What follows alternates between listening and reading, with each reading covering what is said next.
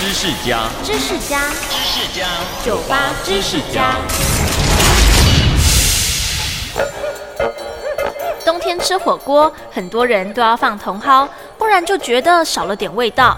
也因为茼蒿怕热，所以在台湾只有冬天才吃得到。茼蒿的台语叫怕波菜，据说是在以前男尊女卑的年代，有个农夫采了一大把茼蒿回家给老婆煮。当煮好的菜端上桌，却只见到少少的一盘，跟还没煮之前的分量差了非常多。